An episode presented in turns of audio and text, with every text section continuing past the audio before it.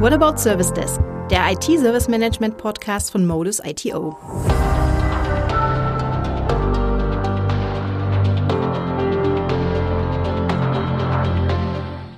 Herzlich willkommen zu einer neuen Folge unseres Podcasts. Ich bin Julia Stolberg und Sie wissen ja, dass wir jeden Monat ein neues Thema aus dem Service Desk bzw. Service Management Umfeld beleuchten. Heute haben wir uns gedacht, wir stellen Ihnen ein Kundenbeispiel vor. Und warum dieses Kundenbeispiel etwas Besonderes ist, das erfahren Sie gleich. Zuvor stelle ich Ihnen noch meinen heutigen Gast vor und Sie kennen ihn bereits, denn er trat schon mal als Teufel in unserem allerersten Podcast in Erscheinung. Mit mir heute im Studio ist Sven Lehmann. Hallo Julia, schön wieder dabei sein zu dürfen. Schön, dass du auch heute wieder da bist. Und du hast ja bei dem Kunden, um den es gleich gehen wird, eine Schlüsselrolle gehabt. Du hast den Kunden auf einer Veranstaltung kennengelernt, warst Ansprechpartner und auch Verhandlungsführer während der Ausschreibungsphase. Das ist ja eine wirklich intensive Zusammenarbeit. Wächst einem da ein Kunde eigentlich irgendwie ans Herz? Ja, in der Tat wächst einem der Kunde ans Herz. Gerade wenn man ihn in der Entwicklung mit verfolgen kann, von dem ersten Kontakt bis hin zum etablierten Service der dann im Betrieb ist.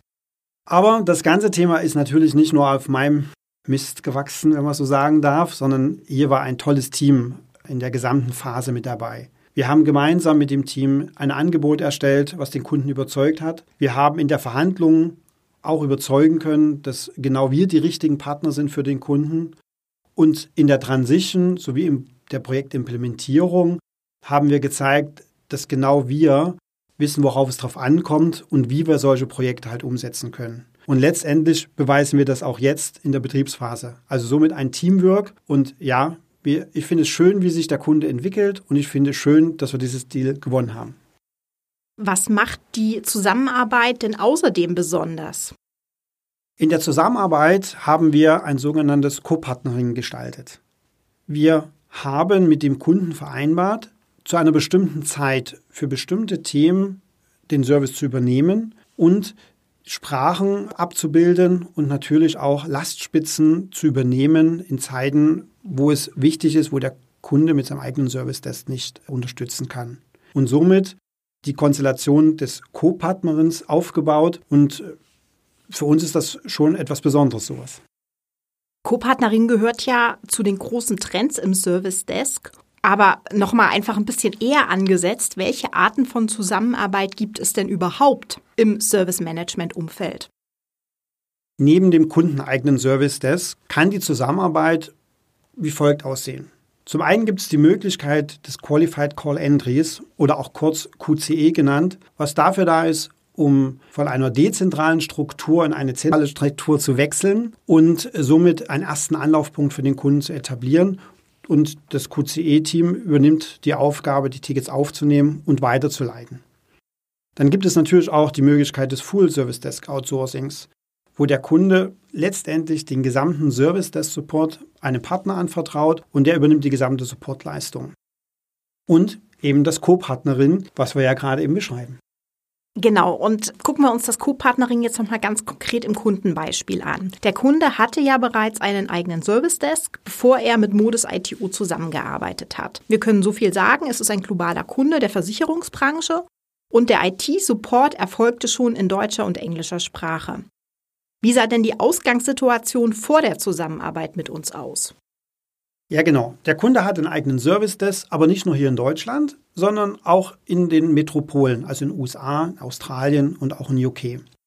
Die Service Desks in den Metropolen waren aber kleinere Einheiten und konnten zum einen das Volumen nicht abbilden und in Zusammenarbeit mit dem deutschen Service, der Service, der hier in Deutschland äh, etabliert ist, hatten sie auch nicht die Möglichkeit, irgendwie groß zu unterstützen. Letztendlich ist damit Folgendes entstanden, dass Anfragen seitens der Endanwender nicht rechtzeitig entgegengenommen werden können oder nicht schnell genug bearbeitet werden konnten. Und somit entstand eine gefühlte Unzufriedenheit im Bereich der Serviceverfügbarkeit. Und das bedeutet natürlich durch die langen Warten oder die entstandenen Wartezeiten, dass die Nutzer nicht so schnell arbeitsfähig waren. Und das hat natürlich einen negativen Effekt in der Performance des Unternehmens. Und außerdem gab es unabhängig noch Bereitschaftsteams, die eben bei Systemausfallen entsprechend zur Verfügung standen. Es gab also viel zu tun. Und wie sieht denn jetzt ganz konkret die Zusammenarbeit von internem und externem Service Desk aus? Wir haben gemäß den Anforderungen einen Service Desk aufgebaut im Co-Partnering, der 24 Stunden an sieben Tagen der Woche zur Verfügung steht. Somit haben wir es geschafft, die Mitarbeiter sowohl in Amerika als auch in den APAC-Staaten entsprechend mit Service zu, zu versorgen.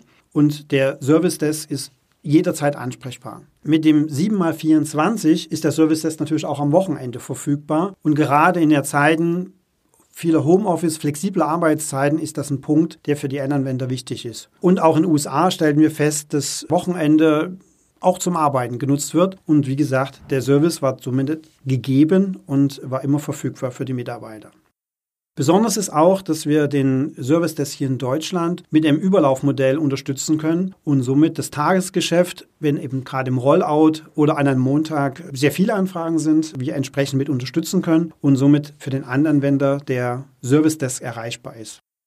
Beide haben haben wir aufgrund der sehr hohen Qualitätsanspruch äh, des Kunden und der Erwartungshaltung des Kunden ein sehr umfangreiches SLA-Set definiert. Das sind nicht nur das Thema telefonische Erreichbarkeit oder Lösungsquote, sondern eben auch Reaktionszeiten und vor allem auch Service-Level, die die Qualität der Ticketbearbeitung und die Qualität des Services entsprechend mit erfasst und bewertet. Letztendlich auf diese Art und Weise kann dem Kunden schnell geholfen werden. Der Endanwender bekommt relativ schnell seinen Support und letztendlich merkt er auch gar nicht, ob es ein eigener Service Desk Mitarbeiter ist aus dem eigenen Konzern oder wir als Partner hier dem Kunden helfen und unterstützen. Was du angesprochen hast, der 24-7-Support, der Support am Wochenende, Überlauf, das umfangreiche SLA-Set. Wie habt ihr denn das alles bei dem Kunden im Service Desk aufgesetzt? Man muss letztendlich sagen, an einen Co-Partnering an die Mitarbeiter, die im Co-Partnering arbeiten, wird genau die gleiche Anforderung gestellt wie im normalen Service Desk. Somit haben wir eine Transition gewählt, die drei Monate beinhaltet, um all diese Aufgaben entsprechend zu übernehmen. Zu Beginn in der Transition haben wir Meilensteine definiert, die es galt einzuhalten, um wirklich das Ziel zu erreichen, in dieser Zeit den, den Service auch, auch etabliert aufgesetzt zu haben. Meilensteine waren dabei die Systemanbindungen, dass genau wir weiterhin auf dem Kundensystem arbeiten können und somit kein Bruch entsteht in, in, der, in der Verbindung. Wir haben das umfangreiche Reporting aufgesetzt und natürlich das ganz Wichtige, wir haben unsere Mitarbeiter auf das gleiche Skillprofil angehoben wie die beim Service Desk vor Ort beim Kunden. Durch Schulung beim Kunden, durch entsprechenden Wissenstransfer der verschiedenen Themen. Und bevor wir in die Live-Betrieb gegangen sind, haben wir natürlich eine Shadowing-Phase aufgesetzt, wo der Kunde überprüft hat, wie ist unsere Ticketqualität, passt das zu den Erwartungshaltungen und so wir verlässlich in die Betriebsphase starten können und sind dann in den Betrieb gegangen, genau nach drei Monaten. Das klingt ja super strukturiert. Was ist denn aus deiner Sicht der größte Erfolg in dieser neuen Zusammenarbeit mit dem Kunden? Ich möchte den Erfolg mal in zwei Teile äh, kategorisieren. Den Erfolg für den Kunden und B, den Erfolg für uns. Für den Kunden ist es natürlich der Erfolg in erster Linie die Serviceverfügbarkeit entsprechend nach oben gebracht zu haben, dass der Endanwender zur Verfügung ist. Wir haben es geschafft, mit dem SLA-Set die Qualität weiterhin sehr hoch zu halten und was wir auch geschafft haben, gemeinsam mit dem Kunden durch diese SLA, definiertes SLA-Set, letztendlich, dass er auch seinen eigenen Service messen kann, nämlich den in seinem eigenen Service Desk und den bei uns und das in Kombination. Wir haben gemeinsam vereinbart, immer wieder Innovationen zu besprechen, äh, kontinuierliche Verbesserungsmeetings aufgesetzt, die wir quartalsmäßig abhalten, wo wir zum einen über Automatisierung sprechen, wie Password Reset oder Chatbot, aber auch Verbesserungen in normalen Prozessen, um somit auch schneller und effizienter zu sein. Sehr schön ist auch zu sehen, dass der eigene Service Desk beim Kunden Aufgaben übernommen hat, wo sie, bevor wir in das Co-Partnering gegangen sind, überhaupt gar keine äh, Ideen dafür hatten. Somit konnten sich die Mitarbeiter im Service Desk beim Kunden weiterentwickeln, VIP-Support entsprechend aufbauen und übernehmen und auch On-Site-Aktivitäten im Haus übernehmen und somit näher am Kunden sein zu können als vorher. Letztendlich steht der Service rund um die Uhr für den Kunden zur Verfügung und das ist der größte Mehrwert. Für uns ist es so, wir übernehmen immer mehr Aufgaben über die Zeit, somit steigt das Ticketvolumen, Das ist positiv für uns und wir können den Service erweitern. Und durch die enge Zusammenarbeit mit dem Kunden schaffen wir es auch, nah an dem Kunden ran zu sein und somit ein wichtiger und integraler Bestandteil sein und ja, fühlen uns dabei einfach wohl. Zum Abschluss noch eine Frage. Welche Vorteile haben Kunden denn ganz allgemein gesprochen, wenn sie auf diese neue Art der Zusammenarbeit setzen? Jedes Unternehmen ist individuell und jeder Service Desk oder jedes Contact Center ist individuell anzusiedeln auf die Bedürfnisse des Kunden. Im Co-Partnering geht es noch ein Stückchen weiter. Er ist eine ganz spezifische Art und Weise der Zusammenarbeit. Wir springen nämlich genau dann ein, wann der Kunde Unterstützung benötigt. Das Co-Partnering ist kein Contact Center und kein Full Service Desk, der alle Aufgaben übernimmt. Das Co-Partnering ist ein Konzept, was den Kunden dann unterstützt, wenn er Hilfe im IT-Support benötigt. Das macht es transparent. Zum einen ist es eine interne und externe Messbarkeit gegeben. Ich kann die Leistungen des Partners messen und ich kann die Leistungen natürlich auch intern messen und habe so ein Gesamtbild über, das, über die zu erbrachten IT-Support-Leistungen.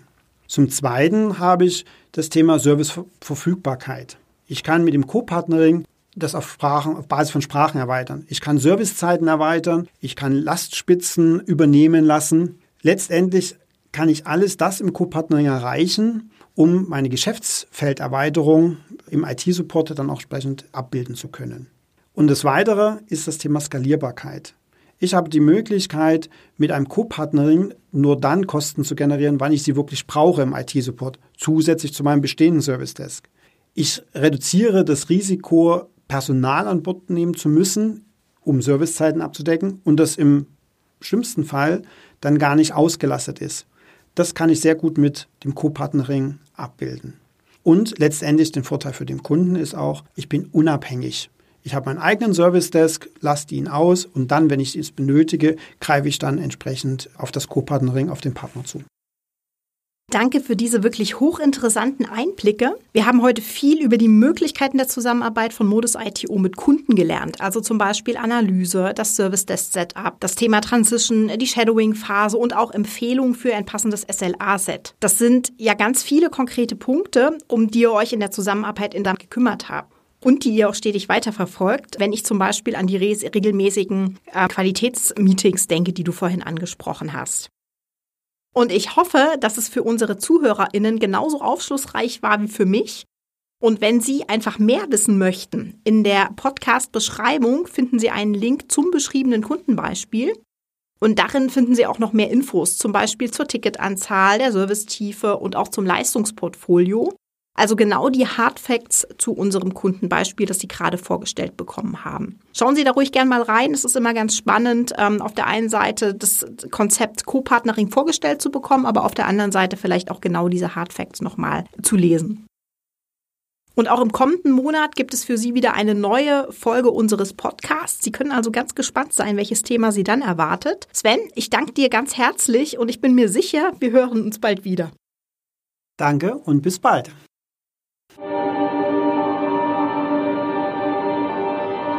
Die What About Service des Podcasts von Modus ITO finden Sie überall dort, wo es Podcasts gibt. Danke und bis zum nächsten Mal. Tschüss.